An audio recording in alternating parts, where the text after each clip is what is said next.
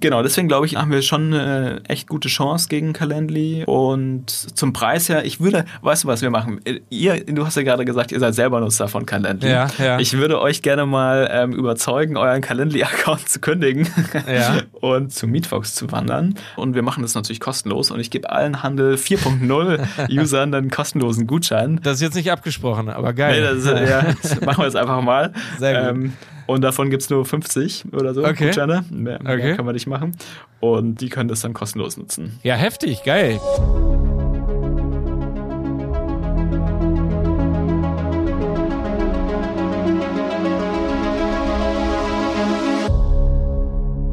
So Leute, ich bin's Jonas und heute habe ich wieder eine wunderbare Handel 4.0 Podcast Folge für euch. Heute zu Gast Maximilian Model zum zweiten Mal bei uns im Podcast. Äh, In der ersten Folge, das war die Folge 64, habe ich mit ihm über E-Mail-Marketing gesprochen und es war eine meiner Lieblingsfolgen bisher. Alle, die etwas über E-Mail-Marketing für ihren Online-Shop lernen wollen, denen empfehle ich absolut nochmal in die Folge 64 reinzuhören. In der heutigen Folge spreche ich mit Maximilian allerdings über Send Blues Wachstumsstrategie beziehungsweise die ja, zuletzt aufgekauften Unternehmen. Send Blue hat in den letzten äh, sechs Monaten vier Unternehmen gekauft, die die Send Blue CRM äh, Plattform um viele spannende Funktionen erweitern. Unter anderem E-Commerce Analytics, ähm, eine umfangreiche smarte Chat-Funktion und äh, Browser-Push-Notification-Funktion. Das sind alles äh, Funktionen, die ich bisher überhaupt nicht auf dem Schirm hatte. Zu guter Letzt ähm, MeetFox, eine richtig krasse Videokonferenz- und Terminbuchungssoftware, eine sogenannte Scheduling-Lösung, äh, so wie man das auch von Calendly und anderen Anbietern kennt. Wahnsinnig spannend. Ich spreche mit Maximilian wirklich über alle Details von diesen äh, Acquisitions, wo der Mehrwert für euch User ist, in welchen Paketen das integriert ist, ähm, wie man das schlau in seinen Marketing-Mix eigentlich fürs E-Commerce integrieren kann und anwenden kann. Und äh, ja, zu guter Letzt lässt Maximilian auf jeden Fall noch ein ganz, ganz besonderes Secret aus dem Sack, äh, was ich jetzt an dieser Stelle allerdings noch nicht erwähnen werde. Für alle E-Commerce-Interessierten, für Händler, für Agenturen, für Freelancer ähm, ist das eine Must-Have-Folge, die ihr euch auf jeden Fall reinziehen müsst. Es sind ganz viele Hands-on-Tipps dabei, wie ihr euer Marketing für euren Online-Shop noch ähm, massiv nach vorne treiben könnt mit diesen ganzen neuen Features ähm, die Blue jetzt hier äh, aufgekauft hat. Ich wünsche dir ganz viel Spaß beim Zuhören mit dieser neuen Handel 4.0 Podcast-Folge. Max, schön, dass du wieder äh, bei uns zu Gast bist. Ähm, in der zweiten Folge hier zusammen. Blue und genau, Handel 4.0. Freut mich wirklich, dass du äh, wieder hier bei uns zu Gast bist. Ja, freut mich auch sehr. Vielen Dank für die Einladung. Sehr gerne, ja.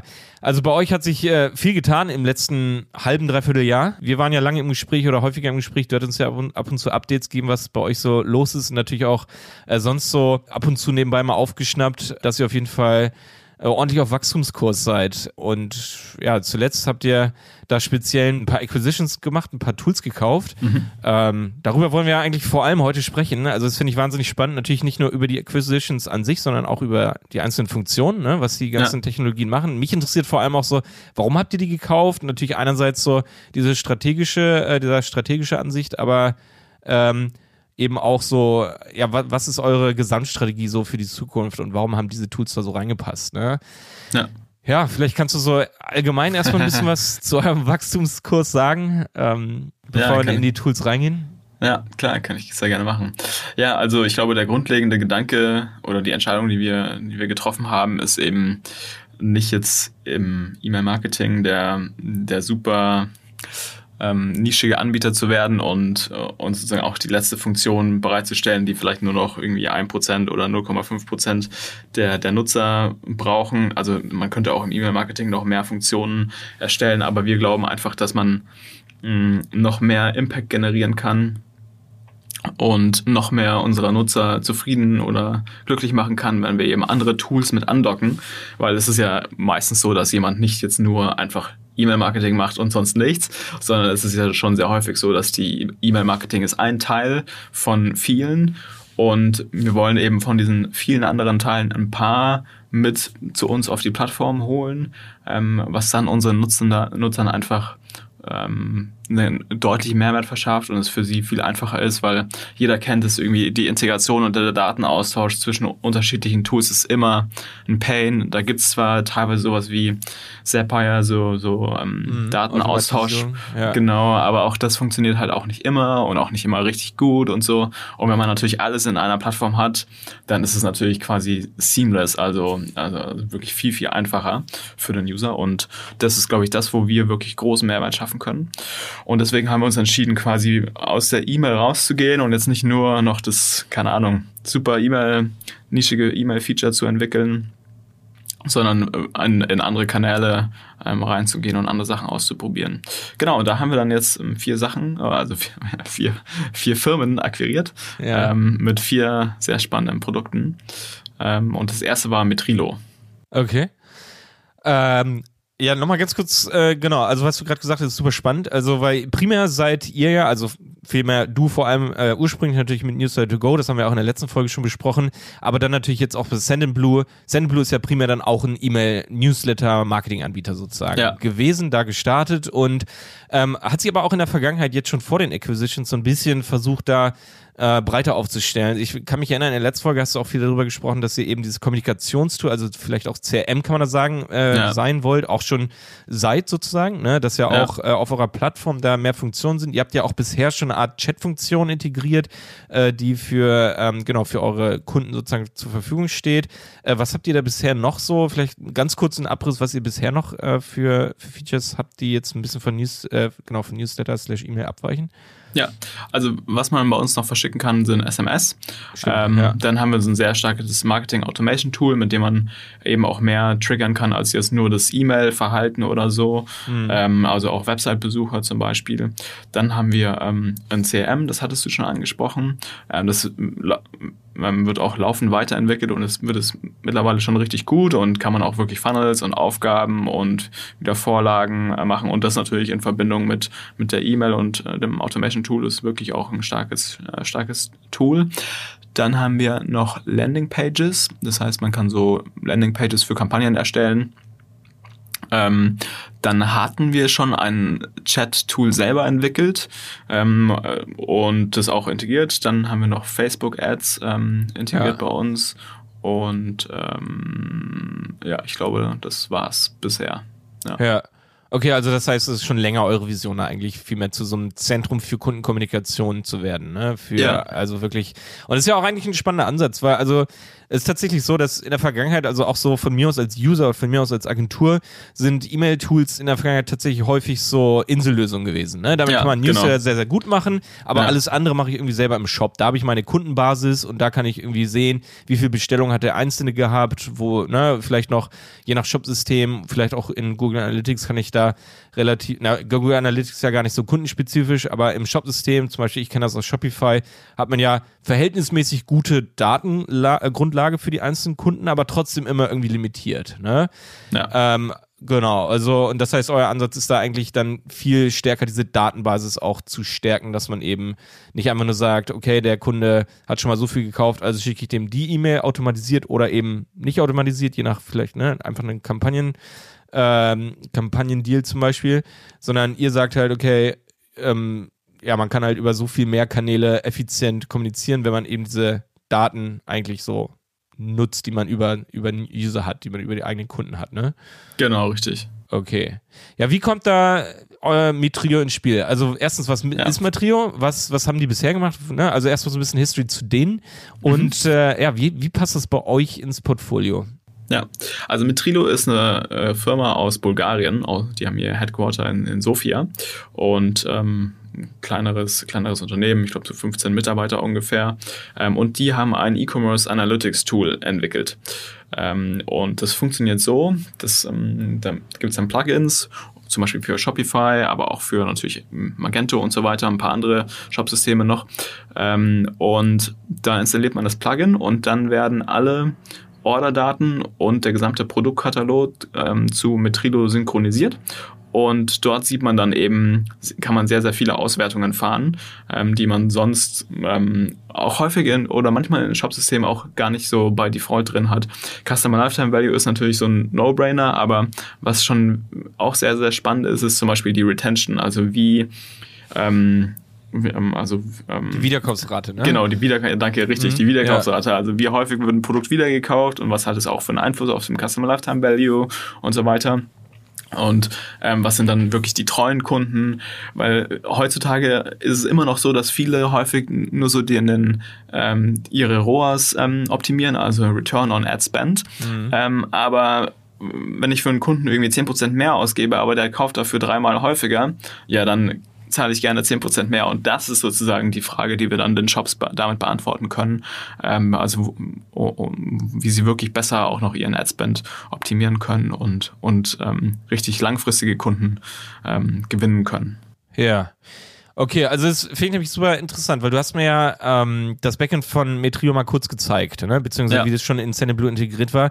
Ja. Und ich fand es immer erstmal so spannend, weil ich aber jetzt so seit so vielen Jahren im E-Commerce und E-Commerce, wenn ich erst das erste Mal so E-Commerce Analytics oder KPI Dashboard höre, denke ich mir so, ja, das tausendste Tool, was das irgendwie macht. Ne? ja. Also wirklich, weil es gibt das Google Data Studio, da ziehst du alle Daten von, von Google Analytics, Google Ads und sonst woher rein. Äh, du hast natürlich Google Analytics selber, wenn du dich damit ein bisschen auskennst, hast du ja auch schöne Daten. Und wie gesagt, je nach Shopsystem hast du ja auch schon verhältnismäßig gute Dashboards. Wie gesagt, ich bin auch ein großer Fan von Shopify. Die haben das als meiner Meinung nach erstes System hingekriegt, ein vernünftiges, wertvolles äh, KPI-Dashboard in irgendeiner Form zu entwickeln, weil alle normalen Daten, so wie viel Verkäufe und was ist der Durchschnittswarenkorbwert ja, und genau, etc., ja. das hast du überall und das bringt dir an sich ja erstmal nichts. Das sind so. Ja, genau, richtig. Ja. Ne, also das ist das ist nur so eine Grundlage, auf der du keine richtigen Entscheidungen treffen kannst. So, ne? Und, äh, und ähm, ja, deswegen finde ich es erstmal so, also meine Erwartung ist ja erstmal so ein bisschen einerseits gering, weil ich mir da irgendwie so nichts von erhoffe. Aber ich muss wirklich sagen, ähm, als du mir das kurz gezeigt hast, und das ist jetzt gar nicht zu der Werbung oder sowas, aber als du mir, als ich den, äh, als du mir das gezeigt hast, fand, war ich sofort überrascht, weil da irgendwie viel mehr, äh, ich habe das Gefühl, KI getrieben halt wirklich äh, Informationen zusammengestellt werden, ne? Und nicht ja. einfach nur platt einfach dargestellt, sondern tatsächlich so ähm, schon geclustert halt in bestimmten Genau, Form, ne? ein bisschen analytischer und so weiter. Also jetzt nicht nur, wie, ja. du, wie du sagst, irgendwie, das ist dein durchschnittlicher Warenkorb und der ist jetzt mehr als im äh, vorherigen Monat. Okay, das ja. kann jeder und das ist ja. irgendwie auch langweilig und das und die Aussage, also was was will man mit der Aussage? Das hilft einem irgendwie auch nicht viel weiter, ähm, sondern eben schon mehr auf Kohortenbasis, ähm, verschiedene Produkte, ähm, Gutscheine, Acquisition-Kanäle und so weiter. Und das war es, was ich dir jetzt gezeigt habe oder wovon ich jetzt rede. Das ist jetzt aktuell so der äh, Private Alpha Stand, den wir aktuell haben. Ähm, und wie gesagt, wir, wir ziehen ja sozusagen alle Orderdaten und den gesamten Produktkatalog und auf Basis von dem kann man eigentlich noch viel mehr analysieren und, ähm, und auch Vorhersagen für die Zukunft treffen. Das heißt, da sollte auch noch ähm, mehr kommen. Eine Sache, woran wir zum Beispiel arbeiten, sind dann auch Produkt-Recommendations. Also, dass wir sagen oder wissen, okay, wenn jemand das Produkt kauft, dann kauft er in der Regel auch das Produkt ähm, mhm. und dann ähm, Empfehlungen treffen können. Und das lässt sich dann natürlich dann wunderbar kombinieren mit E-Mail-Marketing, SMS und ähm, Push und anderen Kanälen und so weiter. Ähm, und diese Informationen wollen wir eben unseren Usern, unseren E-Commerce-Usern zur Verfügung stellen, damit die einfach viel besseres E-Mail-Marketing machen können. Und ich glaube, dass sie dann wirklich besseres E-Mail-Marketing machen können, als wenn sie, keine Ahnung, ein E-Mail-Marketing Standalone-Tool äh, nutzen und dann irgendwie versuchen, mit irgendwelchen Integrationen irgendwie die Daten aus dem äh, Shop in das BI-Tool bekommen, mhm. dann machen sie da irgendwelche Analysen und dann schicken sie irgendwo die Daten wieder über eine weitere Schnittstelle ähm, zu dem E-Mail-Tool und so weiter. Sind wir mal ehrlich, das ist so viel Aufwand, da braucht man einen Techie, der sich darum kümmert. Techies haben wir sowieso nicht, ja. ja. Ähm, und wenn es da irgendwie so ein Out-of-the-Box-Tool gibt, dann ist das, glaube ich, ein riesen Mehrwert für, für die ganzen E-Commerce-Konten. Ja, also das größte Problem, was ich halt sonst immer sehe, ist, dass du dir halt manuell dann irgendwie, ähm, also du hast ja bisher ist ja zumindest so der Fall wirklich für die für die kleinen mittelgroßen Online-Shops ist, dass man wie gesagt einerseits dieses Insellösungstool ähm, E-Mail hat, wo man meinetwegen die komplette Liste hochgeladen hat, vielleicht auch schon ein bisschen mit äh, Opening Rate History und so weiter, ne, von ja. von vergangenen Kampagnen, was ja schon mal einerseits ganz gut ist und dann hast du halt echt diese ganzen E-Commerce-Daten äh, aus dem Shop in irgendeiner Form oder aus anderen Kanälen halt woanders. Und da kannst du ja natürlich schon irgendwie so, ähm, also bisher baut man sich dann natürlich irgendwelche ähm, wie du gerade gesagt hast, so Kohorten zusammen in irgendeiner Form oder filtert sich halt seine Gruppe, ne, äh, hat schon mal das gekauft und kommt daher und weiß nicht, ist Altersgruppe so und so zum Beispiel, ne? Und das mhm. musst du ja dann eigentlich bisher immer so manuell in die E-Mail-Tools reinkriegen, dass du dir die zusammenfilterst. Ja, genau, häufig entweder fehlt ja die Datengrundlage, weil halt ja. im E-Mail-Tool nur so E-Mail-Adresse, Vorname und Land ist ja. oder so. Ne? Ja, ja, Vieles irgendwie ist ja dahinter gar nicht hinterlegt. Ähm, und dann ist es halt oft so unakkurat. Also genau, dass man da dann echt auf einer fehlenden ba Datengrundlage eigentlich eher so Kampagnen führt. Ne? Ja. Okay, also deswegen ziemlich schlauer Ansatz, auf jeden Fall das alles so zu integrieren. Ähm, vielleicht mal eine neugierige Frage. Ähm, ist das eurer, wie soll ich sagen, ist, seid ihr da die Ersten, die diesen Ansatz machen? So von wegen, ihr seid ein E-Mail-Anbieter oder ihr habt dieses Core, äh, diesen Core-Kanal E-Mail und integriert das dann immer mehr mit, mit äh, so Analytics oder gibt es da auch vielleicht ja weltweit auf dem Markt, ja, USA oder ja. so, schon große andere Anbieter, die das ähnlich machen? Also da gibt es schon ähnliche Anbieter, die das ähm, ähnlich machen. Eine, ein Vorbild an der Stelle ist zum Beispiel Klaviyo aus mhm. den USA. Die machen das auch ähm, auch, auch sehr gut und an denen haben wir uns natürlich auch orientiert und das ist sozusagen auch das Ziel mit der Metrilo-Akquisition, wirklich ähm, Klaviyo ähm, konkurrenzfähig zu, zu sein ähm, zu Klaviyo und ähm, ich glaube, da sind wir auf, auf einem sehr guten Weg. Ähm, aber ansonsten jetzt so innerhalb von Europa gibt es da wenig Anbieter, die, die das machen. Also da sehe ich schon noch, dass die europäischen Anbieter und auch die deutschen insbesondere eigentlich sehr, ja, die machen E-Mail und, und bleiben eigentlich auch bei ihrer E-Mail. Ähm, da gibt es jetzt wenige, die, die quasi noch weitere Kanäle oder weitere Tools mit einbauen. Ja. Okay, ähm, für wen ist alles Metri jetzt verfügbar? Oder vielmehr ab wann? Und ist das, genau, ist das für alle Pakete ja. in Blue verfügbar? Ja. Oder ähm, wie läuft das? Also, ähm, Metrilo wird bald verfügbar sein. Ich würde mal sagen, so im Ende Q2, ähm, Anfang Q3. Wir werden dann, das wird es als erstes für Shopify geben ähm, und, dann, und dann werden wir das quasi für jedes weitere Shopsystem einfach ähm, nachbauen. Ähm, da muss man eben jedes Mal die Integration ein bisschen anpassen. Ähm, das dauert ein bisschen, aber das ja. wird sozusagen dann kommen. Und ähm, das ist für jeden, jede Kundengruppe verfügbar. Also jetzt im kostenlosen Paket ist es, glaube ich, nicht enthalten, weil es schon, ähm, äh, schon ein bisschen Datenmenge ist und so weiter ja, und die natürlich ja. da auch einen großen Mehrwert ähm, für, den, für den User darstellen. Aber es ist jetzt nicht so, dass es erst im Enterprise-Paket irgendwie für 1000 Euro im Monat verfügbar ist.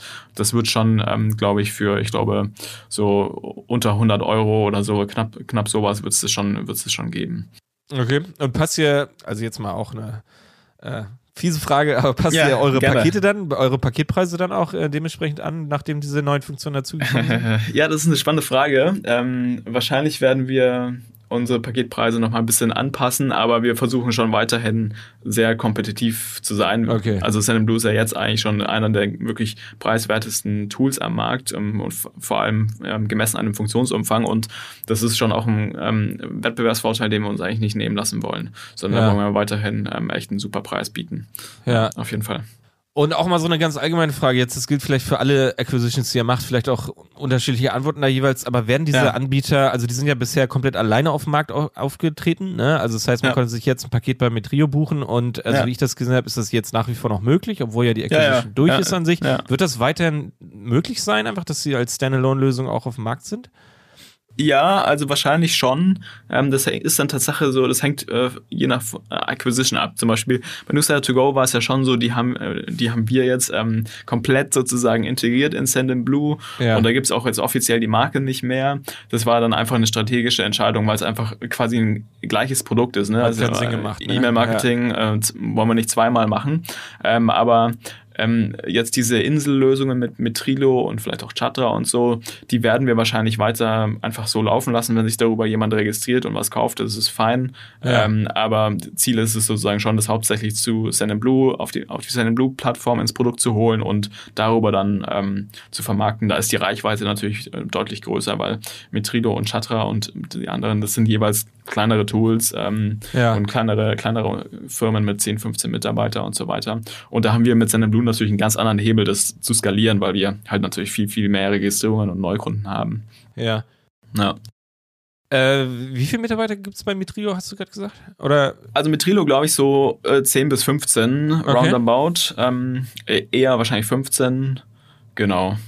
Und jetzt mal eine andere spannende Frage. Also seid ihr mit Blue bisher schon auf dem Markt Bulgarien aktiv gewesen? also nicht, also nicht wirklich. Also es war Nicht wirklich. kein, kein Ja. Fokusmarkt. Wobei man auch sagen muss, Metrilos Fokusmarkt ist es auch nicht Bulgarien, Okay. sondern ähm, eher US. Ähm, Okay, aber die kommen, die kommen einfach aus Bulgarien. Ja. Okay, aber ist das vielleicht bei euren Acquisitions auch so ein, äh, so ein kleiner strategischer Hintergedanke, dass ihr sagt, okay, ihr kauft sozusagen eine Firma in einem Markt und habt dadurch einen besseren Marktzugang äh, und könnt sozusagen euer Hauptprodukt Send Blue all around sozusagen auch in diesem Markt dann ausrollen? Ja, also das war mit, mit Sicherheit die Strategie bei Newsletter to go. Ähm, Das war sozusagen ja von Newsletter to go als auch von Send Blue die Strategie, nämlich einen europäischen Marktführer zu bauen und Ja. quasi den äh, für die für die französische Entity bedeutet es der Marktzugang zu Dach, den sie bisher nicht geschafft haben. Für uns als Newsletter to go bedeutet es sozusagen der Marktzugang zu dem Rest ähm, Europa, den wir nicht geschafft haben. Ähm, aber jetzt die ähm, neulichen ähm, Akquisitionen sind eigentlich hauptsächlich Produktakquisitionen und weniger, weniger Marktzugang. Ja. Ähm, weil äh, unter uns der bulgarische Markt ist halt jetzt ähm, Okay, kein, äh, kein Kernmarkt. Okay, verstehe. und Ja. wird das wahrscheinlich in absehbarer Zeit erstmal nicht werden. Okay, verstehe. Beziehungsweise der kann vielleicht auch ohne ne, Vor-Ort-Office beziehungsweise spezielle Strategie da auch angesprochen werden. Ja, genau, richtig. Ja. Lösung sozusagen. Okay. Ja, richtig. Ja. Ja, spannend. Okay, bin ich auf jeden Fall, ähm, genau, äh, auch gespannt auf Updates in Zukunft vielleicht, ähm, was Metrio angeht. Also wie gesagt, Ja. den ersten Einblick, den ich gesehen habe, den fand ich sehr vielversprechend. Ähm, ich bin nämlich persönlich auch, habe ich ja gerade auch schon so ein bisschen gesagt, immer noch auf der Suche nach echt äh, wertvollen ähm, Analytik-Einblicken, ähm, Mhm. die man sich nicht selber zusammenstricken muss halt mit, mit Ja. so einem Köpfchen, sondern die halt wirklich schon KI-getrieben irgendwie vorgeschlagen wird und sowas erwarte ich eigentlich auch. Ne? Wie gesagt, diese Ja. Standard-KI ist die, bringen einem erstmal nichts. Ja. Ja. Ja. Okay, krass. Ähm, ja, hättest du noch weitere Gedanken zu Metrio? Nö, mit Trido eigentlich jetzt erstmal nicht. Also, Okay. Ja. Ja, kommen wir zu Chatra. Oder Chatra, wie spricht man es aus? Chatra, ja, genau. Chatra. Okay. Ja, Chatra ist also ein Chat-Tool, ja? Genau, richtig. Das ist ein Chat-Tool und wir hatten ja eigentlich schon Chat bei uns selber in, ähm, integriert auf der Blue-Plattform. Also wir haben das selber mal gebaut, ähm, aber haben festgestellt, dass wenn man das wirklich richtig, richtig gut machen will, ähm, Ja. dann muss man da entweder noch sehr, sehr viel mehr Ressourcen reinstecken, als wir es bisher gemacht haben. Oder aber ähm, wir gucken sozusagen, dass wir uns ein Tool kaufen, die das eben schon richtig, richtig gut machen. Ja. Und ähm, da haben wir dann Chatra gefunden. Und ähm, die, das ist ein tolles Team. Ähm, und ähm, die haben wirklich eine richtig gute Software gebaut, richtig gute Tech dahinter. Und deswegen haben wir die akquiriert. Und ähm, die werden jetzt auch gerade integriert in unser Produkt. Also sind schon, da gibt es schon eine Beta, also die sind schon in einer Beta live und ähm, Genau, die kann man aktuell sogar noch kostenlos, glaube ich, benutzen. Bald wird es dann, kommt es dann in das Premium-Paket äh, für das 49 Euro im Monat. Und das kann man auch für viele Sachen verwenden, ehrlich gesagt. Also sowohl im B2B als auch im B2C. Das ist schon mal schön, weil wir haben beide Zielgruppen. Ähm, und einmal so im eher Sales, Lead-Generierung zum Beispiel oder auch im Customer Service oder aber auch sogar im Marketing. Also es hat einen sehr breiten, breiten Anwendungsfall. Ich glaube, dass jedes Unternehmen eine Anwendung dafür findet. Man muss sich halt nur überlegen, okay, wofür, wofür bräuchte ich das jetzt genau? Ja. Ähm, wenn du magst, kann ich mal so ein paar Ideen. Ähm, Bitte, also sonst ziehst du ja. dir auf jeden Fall selber aus der Nase. Ja. okay, ja, okay. Also so im, im B2B, so Sales und Lead-Generierung auf Webseiten ist, glaube ich, ganz wichtig. Zum Beispiel, sagen wir mal, ähm, ähm, für Terminvergaben oder so, zum Beispiel ein Dienstleister, man will irgendwie ein Interview mit dem, oder also die, die, die Dienstleistung besser kennenlernen, ähm, dann kann man eine Terminvergabe machen. Das trifft sich dann auch sehr gut mit unserer jüngsten Akquisition Meetfox, worauf wir ja später nochmal zu sprechen kommen. Genau, dazu Ähm, jetzt noch nicht zu viele Details. Genau, Ja. richtig. Ähm, dann Chatbots kann man damit auch machen. Ähm, wenn man, wenn man eben den, den User fragt, zum Beispiel, so- also so ein bisschen auch zur Lead-Qualifizierung dann. Ähm, ja, was, was willst du kaufen oder was ist dein Ordervolumen und je nachdem, was er dann eben angibt, ähm, kommt er eben irgendwie zu dem Premium Account Manager oder zu dem Self-Service-Formular oder sowas. Man kann schon mal Telefonnummern von Leads abfragen, man kann darüber Leads sozusagen auch wirklich generieren. Ähm, und da gibt es, glaube ich, im Sales echt und Lead-Generierung viele gute Anwendungsfälle, um das ein bisschen ähm, zu automatisieren. Ähm, und auch im Marketing. Also wenn man zum Beispiel sagt, wenn man jetzt einen E-Commerce-Shop hat und ähm, man weiß, äh, das eine Produkt ist vielleicht ein sehr hochpreisiges Produkt und wenn das jemand in einem Warenkorb legt oder da länger auf der Webseite ist, dann ähm, lohnt sich da mal sozusagen einen Mitarbeiter wirklich proaktiv einzusetzen, der den Kunden jetzt ein bisschen Händchen halten durch den Warenkorbprozess führt, ja, ja. durch den Checkout. Ähm, und da, da kann man das eben sozusagen auch so Bedingungen stellen, dass zum Beispiel, wenn der Warenkorb ähm, das Produkt XY enthält oder der Besucher auf der Webseite XY war, dass dann diese Chatbubble aufkommt und dass dann irgendeine Message eben proaktiv geschickt wird um möglichst denn die Conversion ähm, zu sichern. Also einfach da, um Missverständnisse oder vielmehr Fragen zu beantworten und so weiter, wenn da irgendwas noch unklar ist. Genau, zum Beispiel. Genau, ne? genau okay. richtig. Und das ist dann erstmal äh, ein Chatbot in dem Sinne, dass da jetzt noch kein Mitarbeiter irgendwie proaktiv schreibt. Genau, ne? richtig. Das wäre jetzt noch ein Chatbot, wobei man das eben schon kombinieren kann mit einem echten Mitarbeiter. Und mhm. das ist jetzt sozusagen der Punkt Customer Service, wo es auch einsetzbar ist. Das heißt, ähm, man kann mehrere Plattformen an, anbinden, also einmal natürlich Webseite, aber auch Facebook Messenger, Instagram Messenger ähm, und dann gibt es sozusagen ein Chat-Interface für den ähm, Service-Mitarbeiter und da hat er dann seine verschiedenen Chats und ähm, kann auch mit so vorgefertigten Antworten viel arbeiten. Das kann eben auch teilautomatisiert sein mit Bot und wenn der Bot nicht mehr weiterkommt, dann kommt der Mitarbeiter. Ja. Ähm, und genau, also das ist, ähm, das ist sozusagen dann der dritte Punkt, Customer Service. Und ist mit Sicherheit auch für viele kleine ähm, ein wichtiges Tool. Ist jetzt natürlich noch nicht vergleichbar mit einem Riesentool wie Zendesk oder sowas. Wir ja. haben jetzt noch kein Ticketing-System, aber so Chatbots ähm, das, das, das funktioniert schon auch noch Chat mit Mitarbeitern. Und wir haben jetzt auch Mobile Apps, die gerade im Release-Prozess sind, einmal für Android und natürlich für iOS, sodass dann Chat-Mitarbeiter, also Customer Service-Mitarbeiter auf diese Chats eben auch vom Handy aus reagieren können, was mit Sicherheit praktisch ist.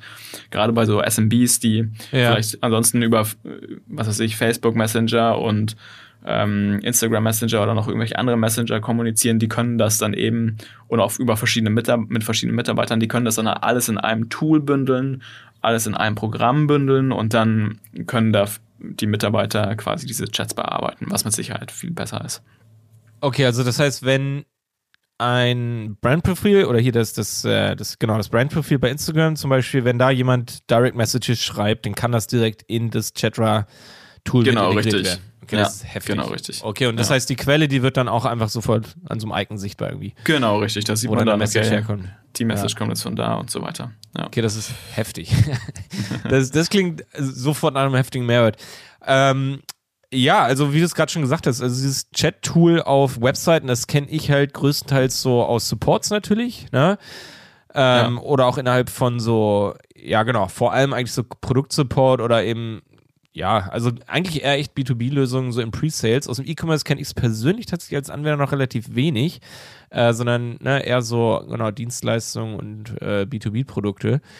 Ähm, und dort auch ja, vor allem würde ich jetzt mal, aber das ist vielleicht subjektiv, ähm, eher aus dem englischsprachigen Raum so, ne? Und auf ja. Deutsch ist es noch wenig. Also entweder ja, sind die dann ja, einfach nie online, also du gehst rein und da ist gerade keiner. Das heißt, du schreibst quasi nur eine E-Mail ne? und kriegst dann halt immerhin so zwei, drei Stunden später irgendwie eine Antwort. Ja, auch schon okay. Einfacher, als wenn ich jetzt auf das, ne, in ein richtiges E-Mail-Formular oder whatever. Aber es ist halt nie so richtig cool live. irgendwie, genau, und nie so live und auch nie so zu Ende gedacht, oder? Ja. Ja, also man, man kennt natürlich von ich weiß es gar nicht, ja, von verschiedenen, wie gesagt, B2B-Tools zum Teil schon vernünftige Chatbots, die dann aber auch Limits haben. Ne? Also das heißt, die werden dann einfach so einen Katalog an Fragen vorgestellt. Das heißt, es ist eigentlich nur eine FAQ-Funktion im ersten, mhm. äh, im meisten ja. Fall. Ne? Das heißt, ja, stellst, das, ja. da habe ich schon gar keinen Bock mehr auf den Chatbot, ehrlich gesagt. Nee, genau, das da kann ich auch halt, auf die FAQ-Seite gehen. Ja, eben. Also es ist ein bisschen hilfreicher so, aber häufig ist es, fehlt irgendwie noch was so, ne? Tatsächlich. Also es ist halt nie so, man hat jetzt eine Frage, die wird jetzt nicht beantwortet. Vor allem, wenn sie sehr individuell ist und ja, also selbst wenn es in den FAQ-Seiten beantwortet wird, fehlt ja wirklich dieser riesige Mehrwert, dass jetzt dann Chat war, ne? Also, ja. als ja gar kein richtiger Chat ist. Okay, und das äh, lässt sich quasi mit Chatra oder Chatra richtig richtig lösen. Aber natürlich auch vorausgesetzt, dass da genug Manpower dann auch hinter sitzt, sozusagen. Ne? Oder, ja, klar, ja, klar. Ja. ja. Aber ich glaube, das ist auch so ein typisch deutsches Serviceproblem. Irgendwie die Deutschen, also Deutschland ist es nicht für den besten Service bekannt, würde ich sagen. Ja. Ähm, und, aber ich muss sagen, ich finde, ich persönlich nutze Chats ähm, mittlerweile sehr gerne, ähm, weil, weil man kann irgendwie einerseits, wenn man die Zeit hat, kann man da wirklich schnell die Antwort bekommen mhm. und auch äh, schnell kommunizieren. Wenn man mal dann zehn Minuten inaktiv ist, dann, ähm, weil man jetzt gerade irgendwie ähm, mit jemand anders gerade spricht oder so, dann ähm, bleibt man aber trotzdem noch in der Konversation drin und fliegt nicht raus.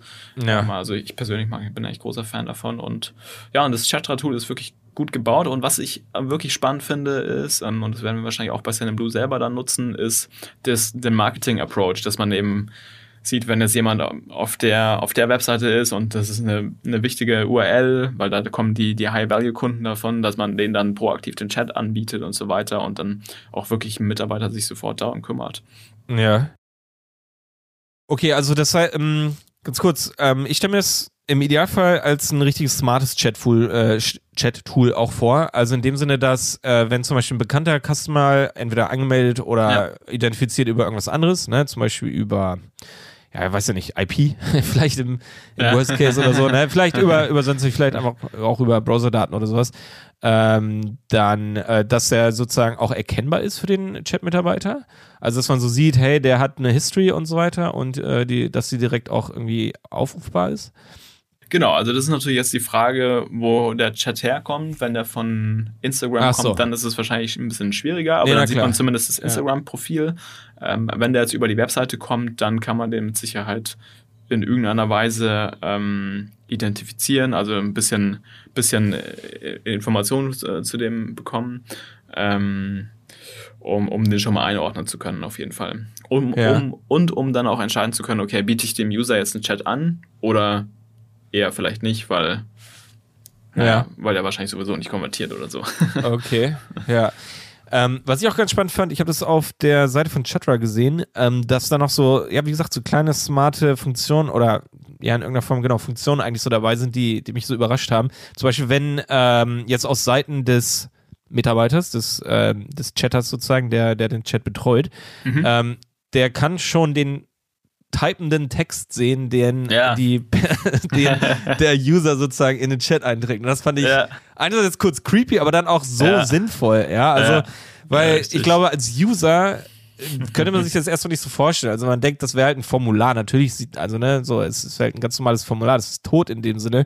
Aber dadurch, dass es eben in dieser Chat-Oberfläche stattfindet, ja, muss es ja gar nicht so sein. Das heißt, es hat ein, genau, also das heißt, wenn der Chat-Mitarbeiter sozusagen sieht, was der User type, dann kann ja in der Zeit schon die Antwort sozusagen in irgendeiner Form vorbereitet werden, beziehungsweise genau, diese Response-Time auf jeden Fall reduziert werden. Ne? Ja, genau, richtig. Ja, ich meine, genau das ist ja sozusagen der Service-Gedanke, ja. ähm, dass man so schnell wie möglich eine Antwort bekommt und ähm, wenn man das schon sieht, ich selber merke es ja bei mir, wenn ich so einen Chat nutze, ich, ich schreibe das dann rein und dann vielleicht formuliere ich das nochmal um und der, und der Chat-Mitarbeiter, der bekommt so eine Anfrage ja vielleicht zehnmal am Tag, der weiß schon, was ich will und ja, dann ja. kann er schon die Sachen raussuchen oder mir schon die richtigen Fragen stellen und so.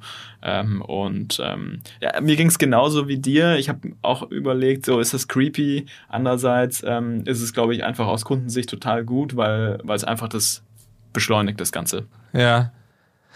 Und ähm, ich glaube, was dann auch noch richtig spannend wird, und ich glaube, da macht, äh, kommt dann, glaube ich, erst diese, mh, mm, ich weiß nicht, wie, genau, dieser, dieser da gibt es einen bestimmten Namen, also dieser Syno Synergieeffekt eigentlich zwischen euren Tools so äh, zum Tragen. Ne? Also ihr seid dann, also Sendinblue ursprünglich diese Basis äh, für E-Mail-Marketing, wo ja letztendlich die Kundendaten liegen und die History auf E-Mail äh, für den Kanal E-Mail sozusagen gespeichert.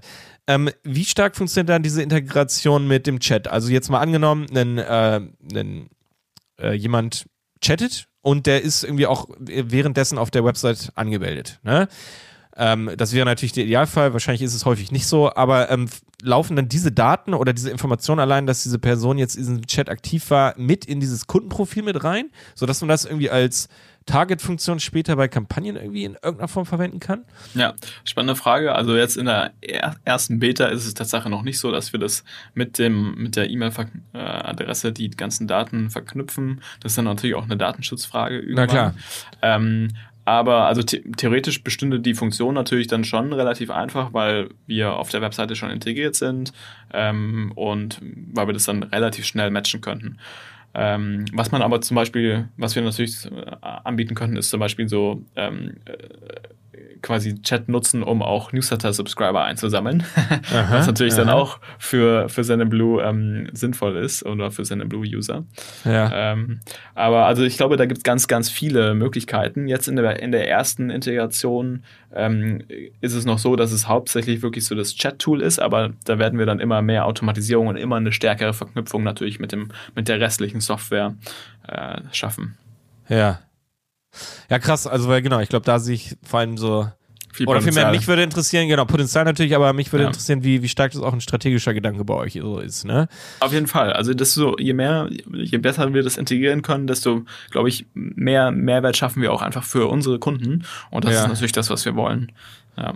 Desto weniger austauschbar wird natürlich auch das Produkt in Blue All in All so, ne? Weil E-Mail, wie gesagt, das können viele, da seid ihr sicherlich ja. äh, bei, äh, bei gewissen Dingen deutlich besser oder sowas, aber ähm, das bleibt ja natürlich trotzdem irgendwie austauschbar.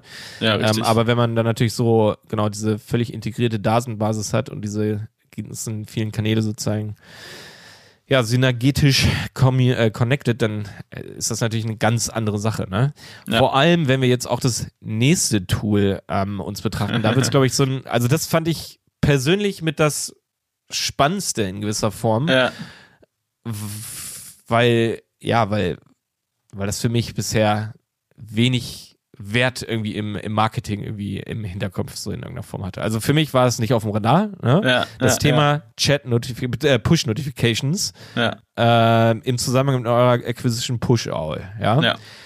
Fand ich insgesamt eine echt interessante Überraschung. Ja. Ja, ich glaube, das haben sehr, sehr viele nicht in, in, in Deutschland nicht auf dem Schirm. Push-Notifications ähm, ist aber echt ein, in den USA schon relativ weit verbreitet und ein sehr gut funktionierendes Tool, um Kunden nochmal auf die Webseite zu holen ähm, und so weiter. Und soll ich vielleicht nochmal grundsätzlich kurz erzählen, wie das überhaupt funktioniert? Absolut. Also so ja? ja? okay. Ja. Also das hat man sich so vor, vorzustellen, man geht auf eine Webseite und dann ploppt rechts oben oder links oben irgendwo im Browser so eine Anfrage an, ob man Benachrichtigungen zulassen will oder blockieren will. Das kennt bestimmt ja. jeder von den Zuhörern auch schon mal. Es geht, äh, haben einige Webseiten dann doch. Und wenn man auf Zulassen klickt, dann ist das quasi der sogenannte Opt-in. Ja, und dann ähm, kann diese Webseite und dann kann man dann eben über Blue, der Blue-Kunde, diesem dieser Browser-ID, also diesem Kunden, ähm, Push-Notifications schicken. Und da gibt es dann erstmal kein Limit, was Anzahl und so weiter angeht. Mhm. Da, aber der User kann sich natürlich auch jederzeit wieder quasi abmelden davon, indem er einfach zu seinen Browser-Einstellungen geht und sagt, hier, ich Benachrichtigungen von XY möchte ich jetzt nicht mehr haben und dann kann man eben auch keine Benachrichtigungen mehr schicken. Ja. Und ähm, das ist deswegen ein sehr spannender Kanal, weil doch relativ viele da auf Zulassen klicken. Das sind ungefähr so 20 Prozent der Website-Besucher. Okay. Und selbst wenn es jetzt nur 10% oder 15% sind, wenn man das mit dem Newsletter vergleicht, also wie viele der Website-Besucher ähm, sich beim Newsletter anmelden, da würde ich sagen, ist das wahrscheinlich deutlich 10x ähm, mhm. und daher noch echt ein hohes Potenzial. Und es ist eben auch ein sehr, sehr günstiger Kanal. Also ähnlich wie E-Mail. Die E-Mail ist ja wirklich sehr, sehr günstig. Also man kann mit wenig Geld viel erreichen. Und Push ist eben genauso. Du kannst mit wenig Geld sehr viele Leute erreichen. Und das macht es, glaube ich, einen sehr, sehr spannenden Kanal ähm, für, für alle, also auch wieder E-Commerce natürlich, ähm, das zu nutzen. Ich finde es wahnsinnig spannend, weil, wie gesagt, vor allem, das wieder vielleicht einerseits natürlich typisch deutsch. Also ich kenne das natürlich aus amerikanischen äh, Plugins oder Apps oder was auch immer, ne? Marketing, Videos und so weiter. Da, da ist sowas da, da gibt es gar keinen. Also erstens gibt, ist da natürlich dieser Datenschutzgedanke viel, viel geringer ausgeprägt, so, ne? Ähm, und auch dieser Nervgedanke so. Also in Deutschland ist, glaube ich, immer dieses, ah nee, man möchte ja seine Besucher nicht nerven, man möchte den ja jetzt nicht da noch, ne, irgendwie mit irgendwie so einem mit so einem Pop-up kommen oder sowas. Und also der ist ja einerseits in den USA gar nicht ausgeprägt und deswegen entwickelt sich ja sowas dort immer schon, also deutlich eher aus meiner Sicht, ne? Und ja. deswegen halt deutlich langsamer hier, aber dieser Mehrwert, der wird halt irgendwie fast nie irgendwie oder super selten irgendwie so gesehen. Und deswegen finde ich es so überraschend, weil was du gerade gesagt hast, ja, na klar, also erstmal klingt es so, ja, 20% der Website-Besucher, ja, dann lohnt sich ja gar nicht, weil es klingt erstmal wenig so, ne? Wieso sollte ich es tun, wenn da weniger als die Hälfte irgendwie sich so überhaupt einträgt? Aber gleichzeitig, du kannst ihn absolut automatisiert bespielen oder ja. ziemlich automatisiert bespielen. Ja. Und eben, was du gesagt hast, kostet günstig und zwar ja quasi kostenlos. Ne? Eine E-Mail kostet ja immer noch möglicherweise Cents irgendwie so bei, Ja. ne, je nach Paket und Anbieter und sonst wie.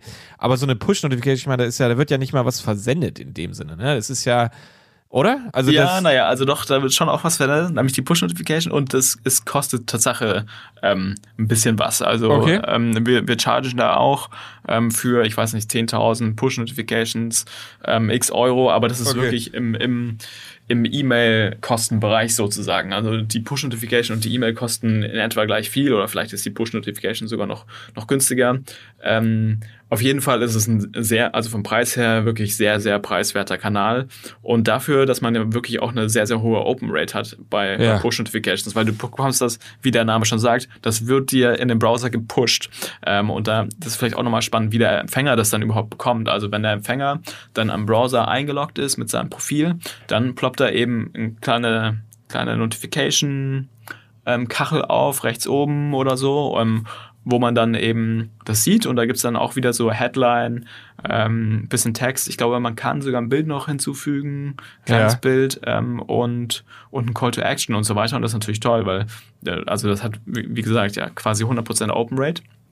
Und wenn man mit dem Profil auch am Mobile-Gerät eingeloggt ist, dann bekommt man das eben auch aufs Mobile, ähm, ähm, diese Push-Notification.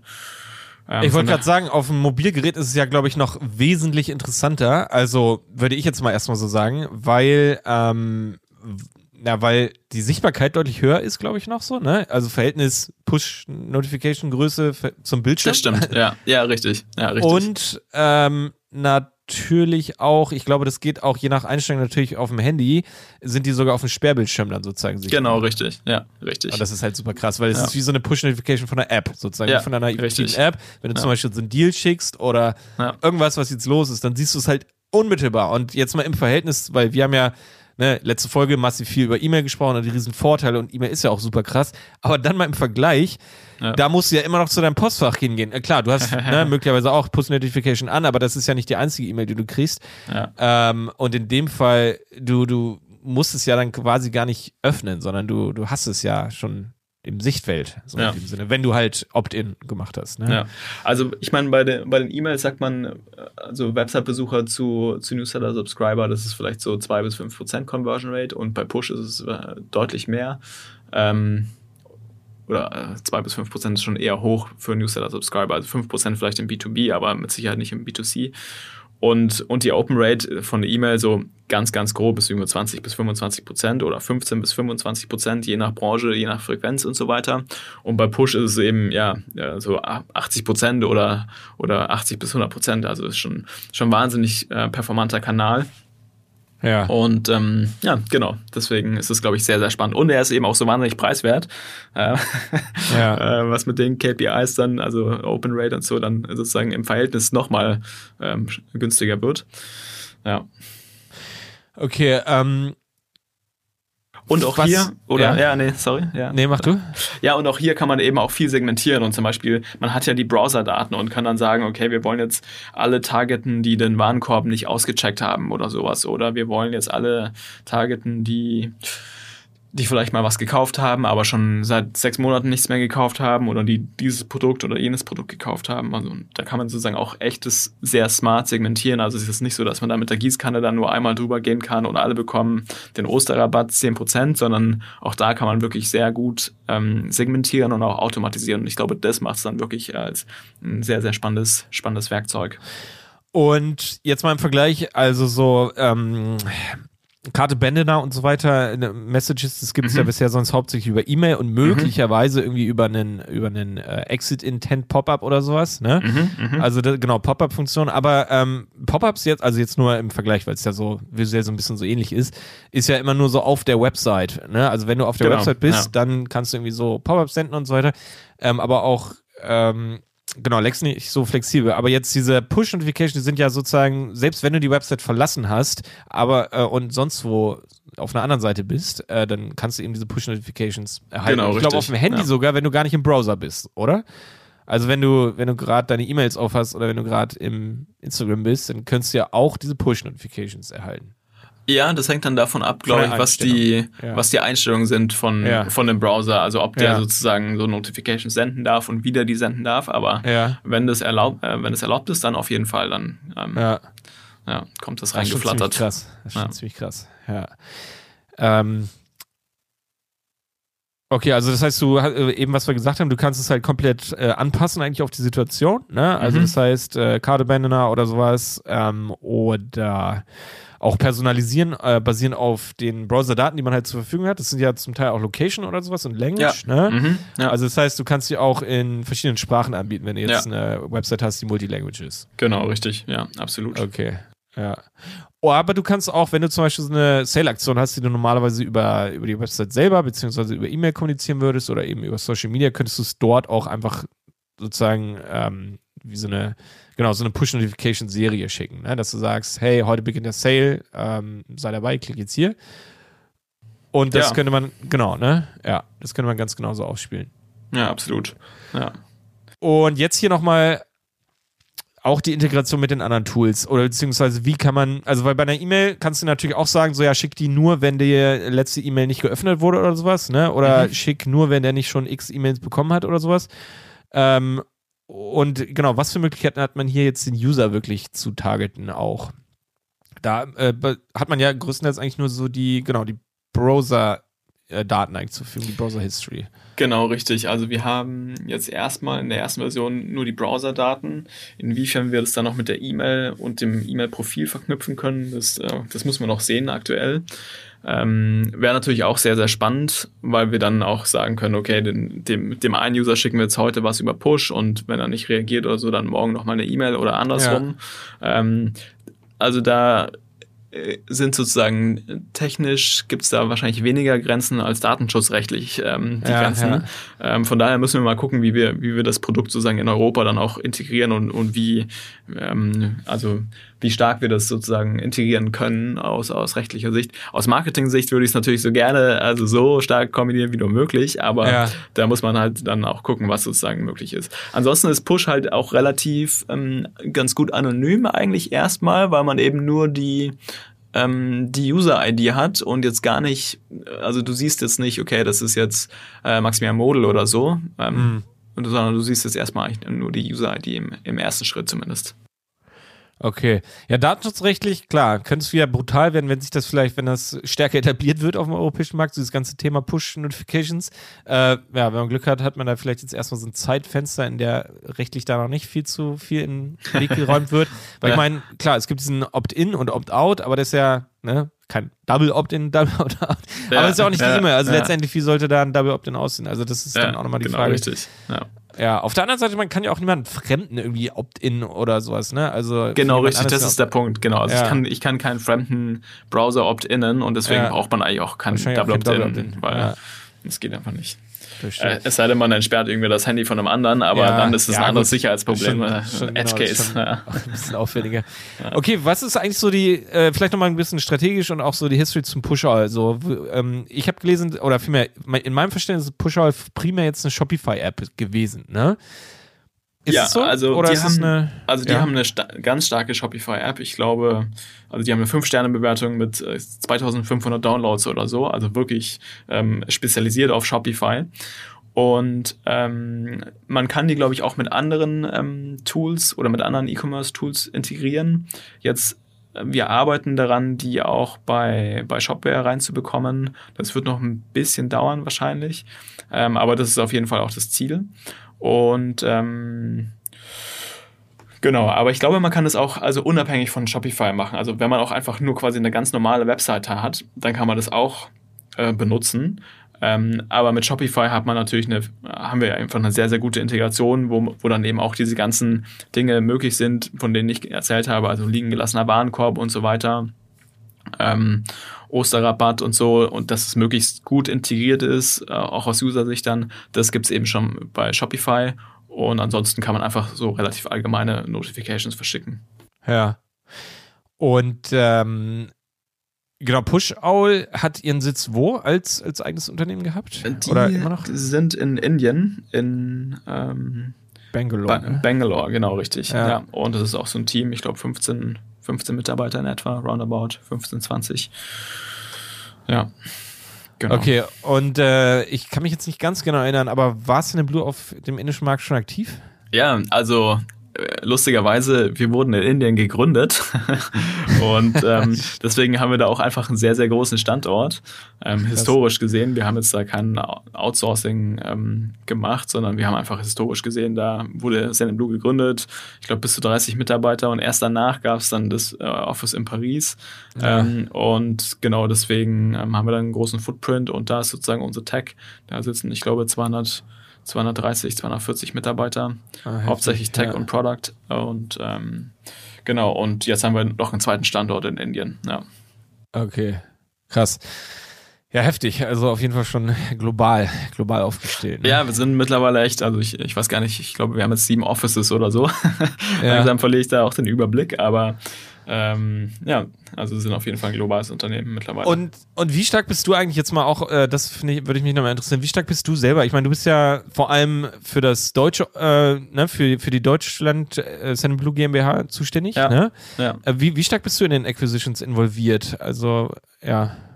Ja, also das äh, ist sozusagen mal mehr, mal weniger. Das ist immer ähm, projektabhängig, würde ich sagen. Jetzt bei Meetfox war es so, ähm, da ist der Kontakt, ähm, kommen wir gleich dazu, über LinkedIn zustande gekommen und da habe ich dann das Intro gemacht und die ersten Calls mit ihr, um das zu evaluieren, ob das ein spannender spannendes Target für uns sein kann. Ähm, und dann haben wir aber bei uns auch eigene Teams, die sich sozusagen darum, darum kümmern, da tiefer zu gehen. Und dann geht's ja wirklich, also dann muss das Produktteam das interviewen, ähm, die Firma, ähm, Marketing, macht Workshops mit denen und so weiter. Und da bin ich dann nicht mehr so stark operativ drin, dass ich da alles mitbegleite. Ähm, und dann kommen Finance und Legal, die machen natürlich auch irgendwelche Checks und so weiter. Ja. Aber ich bin quasi mehr in der Tippgeberrolle ähm, und, und dann, dann äh, überlasse ich aber die Arbeit den eigentlichen Spezialisten, die das wirklich können. Ja, alles klar. Also die Evaluierung und so. Ja. ja. Ja, trotzdem krass. Ähm, auf jeden Fall heftig. Ja, okay, Meatfox. Also sicherlich auch ein heftig spannendes Tool. Ähm, ja, wo, wo finde ich auch erstmal nicht auf den ersten Blick offensichtlich ist, dass es irgendwie ja. ähm, ne, für euch strategisch irgendwie eine ja, ein spannendes, spannender Dienstleister ist. Was macht Meetfox und warum habt ihr es gekauft? Ja, Meetfox ist ein Tool, was eine Calendly-Alternative ist. Calendly kennen wahrscheinlich ganz, ganz viele. Ähm, und zwar ist es ein Tool zur einfacheren Terminbuchung, Terminvergabe ähm, mit angeschlossener Videokonferenz und ähm, sogar auch Payment. Also ähm, ähm machen wir mal vielleicht einen Anwendungsfall und zwar im B2B. Jemand geht auf die Webseite und möchte sich ähm, vielleicht mit einem Berater oder so einen Termin buchen. Dann kann er erstmal ähm, dieses Formular nutzen und sieht eben die, eine, eine Übersicht über verfügbare freie Termine, wo man sich einfach selbstständig dann einen Termin buchen kann. Ähm, dann kriegt man einen Kalender ähm, Invite automatisch natürlich. Man klickt dann auf den Link zu der, zu der Videokonferenz, wenn es jetzt remote stattfinden soll dann kommt man in das äh, Meetfox, ähm, Meetfox äh, Videokonferenz-Tool rein, wobei man auch seine eigenen Tools anschließen kann. Also wenn man lieber Zoom oder Google Meet oder so benutzt, kann man auch das integrieren und dann okay. wird anstatt Meetfox ähm, Videokonferenz sozusagen das andere genutzt.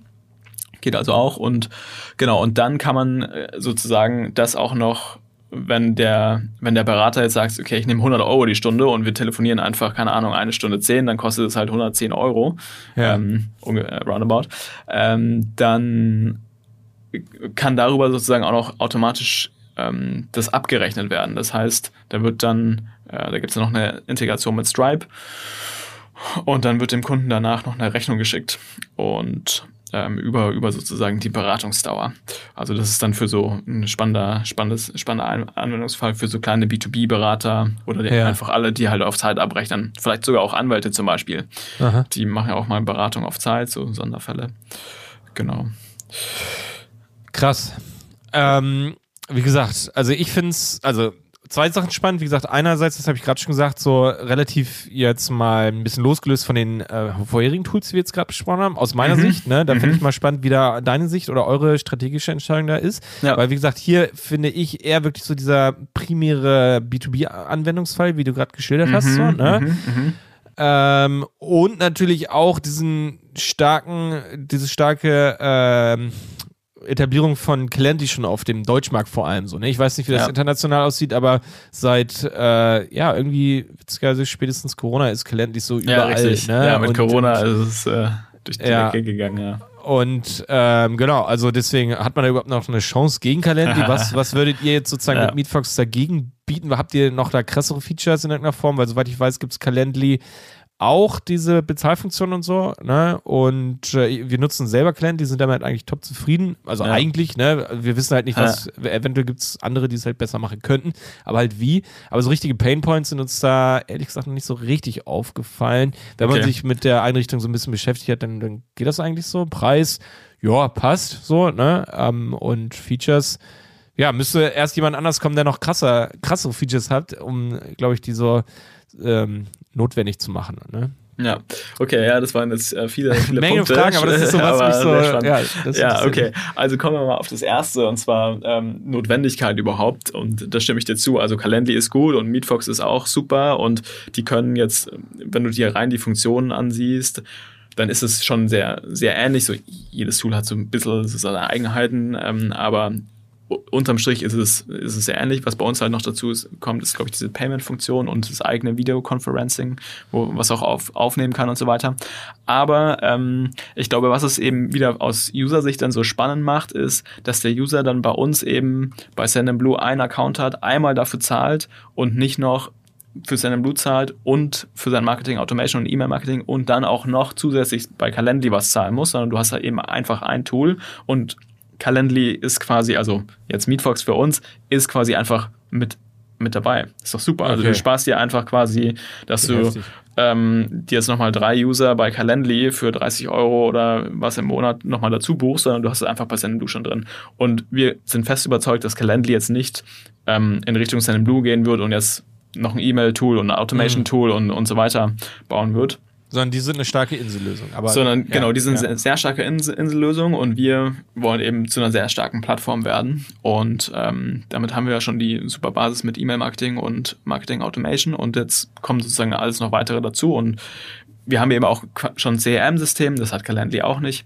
Ja. Ähm, das heißt, ähm, das ist irgendwie alles sehr, sehr gut integriert und genau, deswegen glaube ich, sind wir echt ähm, mittelfristig schon eine echte Calendly-Alternative. Wir sind auch ein europäisches Unternehmen, Stichwort ähm, DSGVO und so weiter. Ja. Ach, Also da- wo, wo kommt Calendly her? Sie sind nicht Das ist ein US-Unternehmen. Ach Das ist so, ein US-Unternehmen. Ja. Mhm. Und ähm, naja, Kalenderfreigabe und so, das sind ja dann schon irgendwie auch personenbezogene Daten. Wenn jetzt eine Ja. Arztpraxis ähm, einen Termin vergibt oder ein Psychiater, dann will ich, oder sagen wir mal so, aus DSGVO-Sicht sind es hochsensible Daten, die eigentlich nicht äh, in die USA wandern sollten. Ja. Ähm, ähm, genau, richtig. Naja, aber genau, deswegen glaube ich, ist es, haben wir schon eine echt gute Chance gegen Calendly. Ähm, und zum Preis her, ich würde, weißt du, was wir machen? Ihr, du hast ja gerade gesagt, ihr seid selber Nutzer von Calendly. Ja, ja. Ich würde euch gerne mal ähm, überzeugen, euren Calendly-Account zu kündigen Ja. und ähm, zu, ähm, äh, zu Meetfox zu wandern. Aktuell ist Meetfox jetzt noch nicht bei Sendinblue integriert, leider. Das, äh, da arbeiten wir gerade dran. Das wird jetzt im Laufe von diesem Jahr 2022 geschehen. Aber du kannst trotzdem schon mal ähm, ähm, uns nutzen und wir machen das natürlich kostenlos und ich gebe allen Handel 4.0 Usern einen kostenlosen Gutschein. Denn wie soll der Gutschein heißen? Was meinst du, ist ein guter? Handel Gutschein? 40. Handel 40. Okay. Ne? Also klein zusammen Handel 4.0. Äh, ohne, Vier, ohne, ne, ohne Punkt, genau. ohne Punkt. Okay, Handel also 40. Handel 40. Okay, dann richtig mal ein- richten wir mal einen Gutschein ein, Handel 40. Das ist jetzt nicht abgesprochen, aber geil. Nee, das, ist, ja, das machen wir jetzt einfach mal. Sehr gut. Ähm, und davon gibt's nur 50 oder so Okay. Gutscheine. Mehr, mehr Okay. kann man nicht machen. Und ähm, die können das dann kostenlos nutzen. Ja.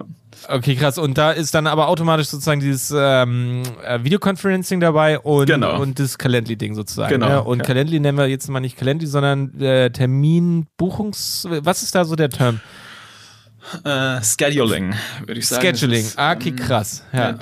Termin, Terminbuchung, Scheduling-Tool. Mhm. Terminverfügbarkeit. Ähm, das ist so der, der Begriff. Ja. Ja. Ja, heftig, geil, geiler Okay, Deal. Also, das muss ich mir jetzt mal kurz aufschreiben mit Handel 40. Free 50 mal. Okay. 50 Mal, okay, geil. Also ich, ich bin da gerne für offen, ich würde das super gerne mal testen. Also wir haben intern echt nur eine Handvoll Accounts da bei, bei Calendly, ne? Wie gesagt, normal zufrieden, aber wir sind jetzt keine Power-User. Wir haben da halt unsere Links und Ja. ähm, ne, wir, weißt du ja, machen jetzt ja auch unser Vorgespräch, äh, vergeben wir diese Termine über Calendly Ja. oder auch die Aufnahme und so weiter, dass man da das so ein bisschen, ach so, und unsere intern vermieten ab und zu so unseren Podcastraum zum Beispiel. Mhm. Ähm, Ah, ja. Und äh, genau, sowas läuft halt äh, alles über Calendly. Aber also ich fände es auf jeden Fall mal spannend, da eine Alternative zu testen. Und wie gesagt, auch dieses, ja, insgesamt. Also wie gesagt, ich bin ja sowieso auch äh, immer neugierig so auf Tools und äh, ich habe schon im im Gefühl, äh, dass, dass ich hier mit insgesamt so mit Stand Blue so ein, ein größerer Player anbahnt, äh, dass ihr hier nicht nur ein paar kleine süße Tools habt, sondern dass es halt echt zu einem größeren CRM wird. Also das finde ich ziemlich krass. Und deswegen natürlich, jetzt habe ich auch sofort verstanden, vorher natürlich auch schon so ein bisschen gesehen, aber jetzt verstanden, wo jetzt da auch eure strategische ähm, Idee ist. Ähm, also natürlich erneut, hier werden Kundendaten gehandelt, E-Mail natürlich auch zur Anmeldung hier, um jetzt hier so ein so, ein, so einen Termin zu machen oder eben auch so eine Videokonferenz teilzunehmen und diese Daten ja, die wandern natürlich dann auch wieder im Idealfall wieder in so ein zentrales CRM, sodass eben für das Unternehmen sämtliche Kontaktpunkte oder die sämtliche Kontakthistory auch sichtbar ist. So, ne? Ja. so ist das der erste Termin für diesen Typen oder für diese Person so, ne? Und äh, was hat er vorher schon gemacht? Hat er schon was gekauft oder whatever? So, solche Sachen sind ja sicherlich auch absolut interessant, ne? Ja. Ja. Ja, Ja, krass. Äh, Genau, und ich glaube, also du hattest gesagt, du siehst da hauptsächlich Anwendungsfall im B2B. Also ja, stimme ich dir zu, habe ich auch zuerst gedacht, aber ich glaube ehrlich gesagt, dass es im B2C auch ähm, spannende Anwendungsfälle gibt. Also zum Beispiel ähm, bei Versicherungen oder Banken, wenn man mit denen mal telefonieren will, oder beim Autohändler oder so, wenn man sich da einen Termin machen will für eine Probefahrt oder so. Also ich glaube, dass Ja. dann auch im B2C ähm, da ist schon richtig, ja. mehr Mhm. Anwendungsfälle gibt.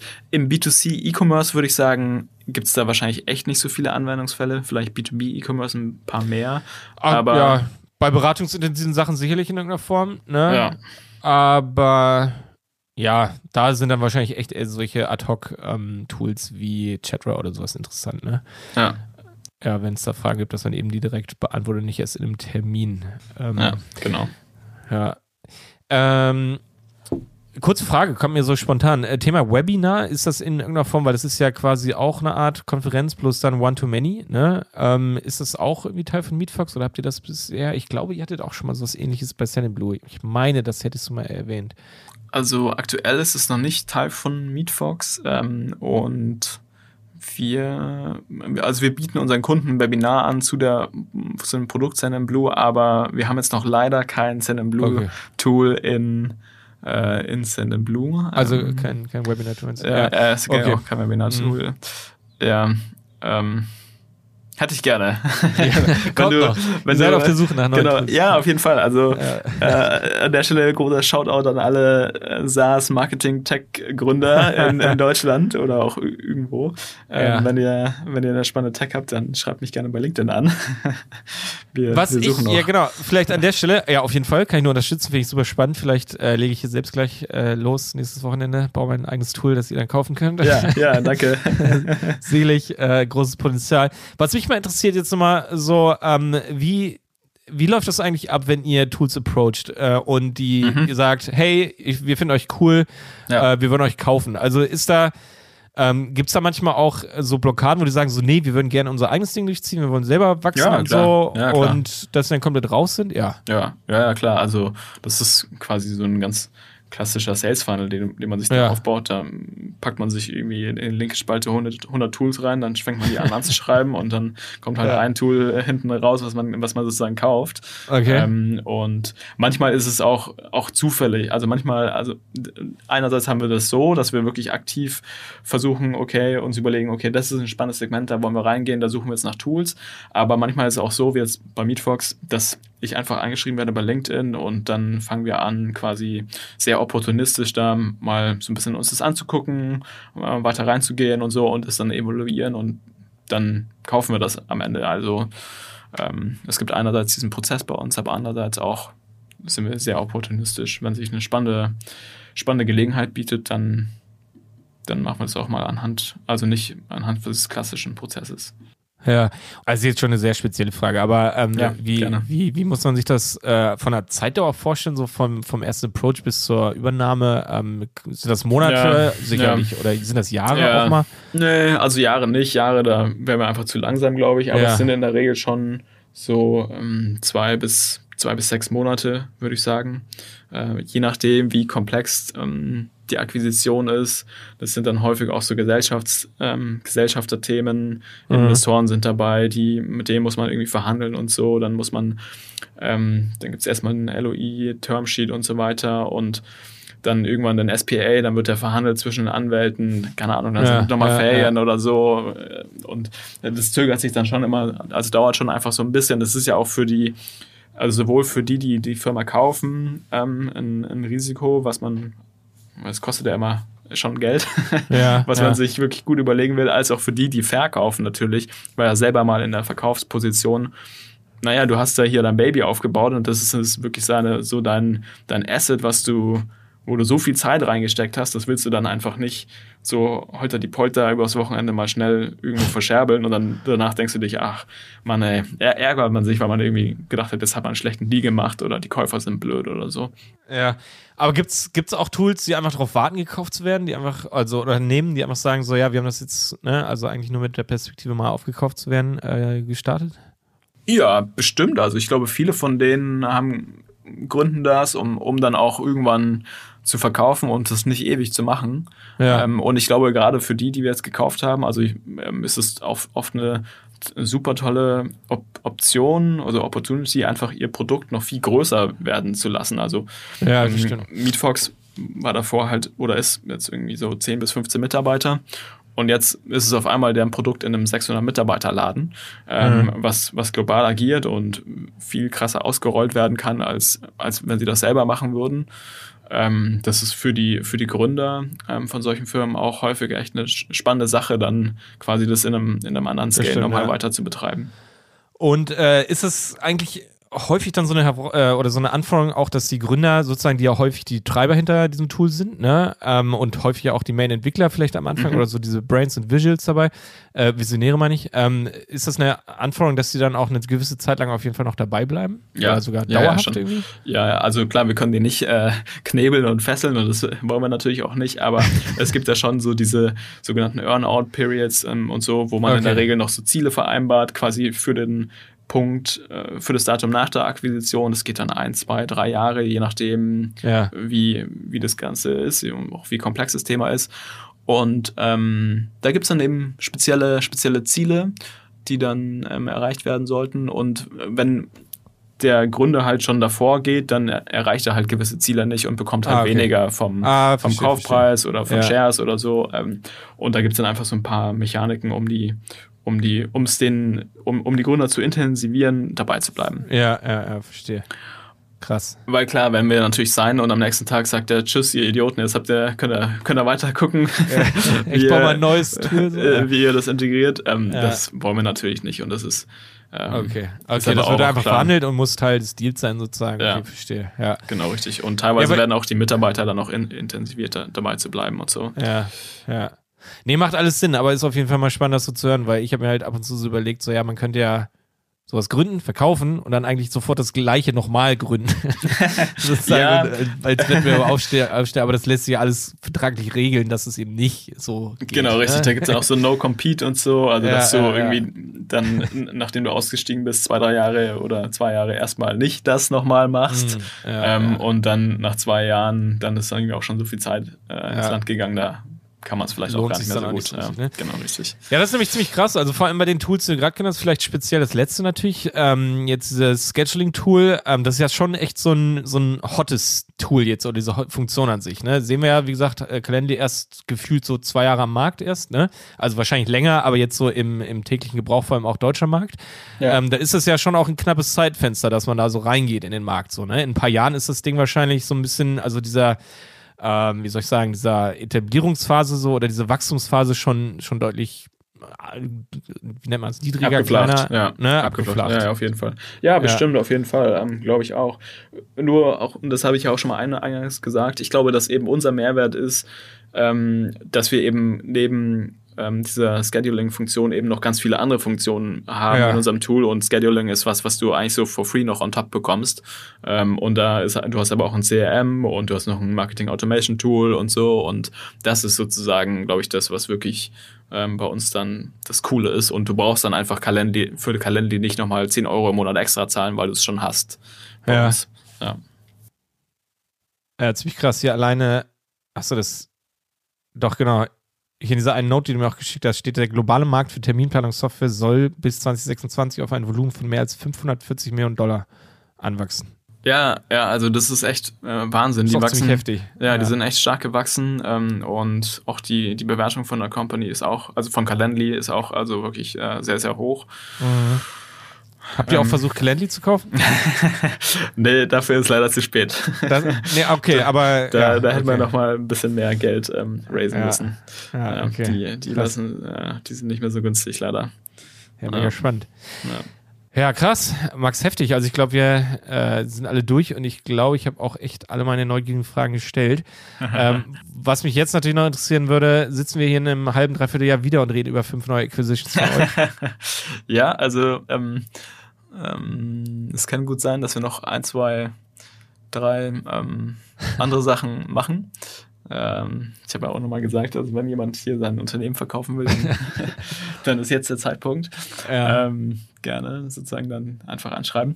Ja, also wir sind, wir wollen weiterhin, also ich glaube, es gibt noch viele andere Tools und Möglichkeiten, unser Produkt Stand Blue noch besser zu machen. Jetzt sind wir natürlich auch erstmal beschäftigt damit, das Ganze also operativ zu integrieren und so. Das muss ja, so eine Firma zu kaufen ist das eine, aber das andere ist wirklich das gut ins Produkt und ins Marketing und in, in Sales und überall zu integrieren. ja. Ähm, da sind wir jetzt auch beschäftigt, aber klar, also wir, wir sind noch nicht satt sozusagen. Wir sind noch hungrig. Wenn es irgendwo Sinn macht, wenn es coole Funktionen und so weiter gibt, die ihr brauchen könnt, dann seid ihr sowieso am Start. Auf jeden Fall. Geil, ja. Max, danke dir fürs Gespräch. Also mega spannende Insights wieder. Also wie gesagt, ich bin auch echt intrinsisch neugierig, so was diese ganze Funktion angeht. Einfach was den Mehrwert natürlich dann wieder für mich selber, für meinen Shop, für unsere Kunden und so weiter angeht. Ähm, möchte ich natürlich auch oder dass wir auch intern natürlich alle up to date sind. Ne? Also wie gesagt, wir, ich hatte bisher Push Notifications einfach wenig auf dem Schirm, deswegen haben wir es auch unseren Agenturkunden niemals empfohlen oder sowas. Aber es wird definitiv eine Sache sein, die wir uns dann auch selber ähm, näher anschauen. Äh, auch das Thema Chat, wie gesagt, Chat vereinzelt schon integriert, aber häufig einfach noch zu, zu konservativ, zu wenig äh, proaktiv so. Ähm, auch das E-Commerce Dashboard von Metrio finde ich richtig spannend. Also ich freue mich schon auf den ersten Use Case jetzt hier so intern vielleicht auch, dass es irgendwo integriert wird.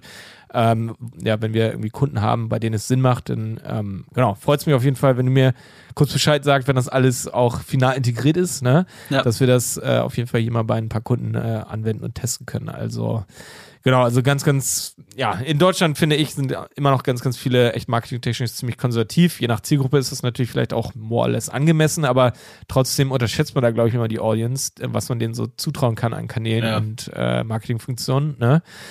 Äh, deswegen, ja, wie gesagt, finde ich einfach wahnsinnig spannend, mit dir hier über diese ganzen Kommunikationstechnik und Marketing-Tools zu sprechen.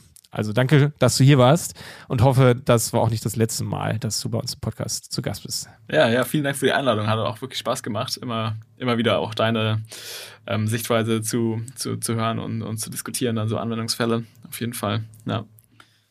Cool. Ja, genau. Also Max, dann mach's gut, halt uns auf den Laufenden. Äh, Wir bleiben auf jeden Fall in Kontakt. Ja, mache ich. Danke dir. Der Handel 4.0 Podcast ist eine Produktion von Die Berater Online Marketing. Mehr Infos zum Podcast und unserer Agentur findest du auf www.dieberater.de. Bis zum nächsten Mal.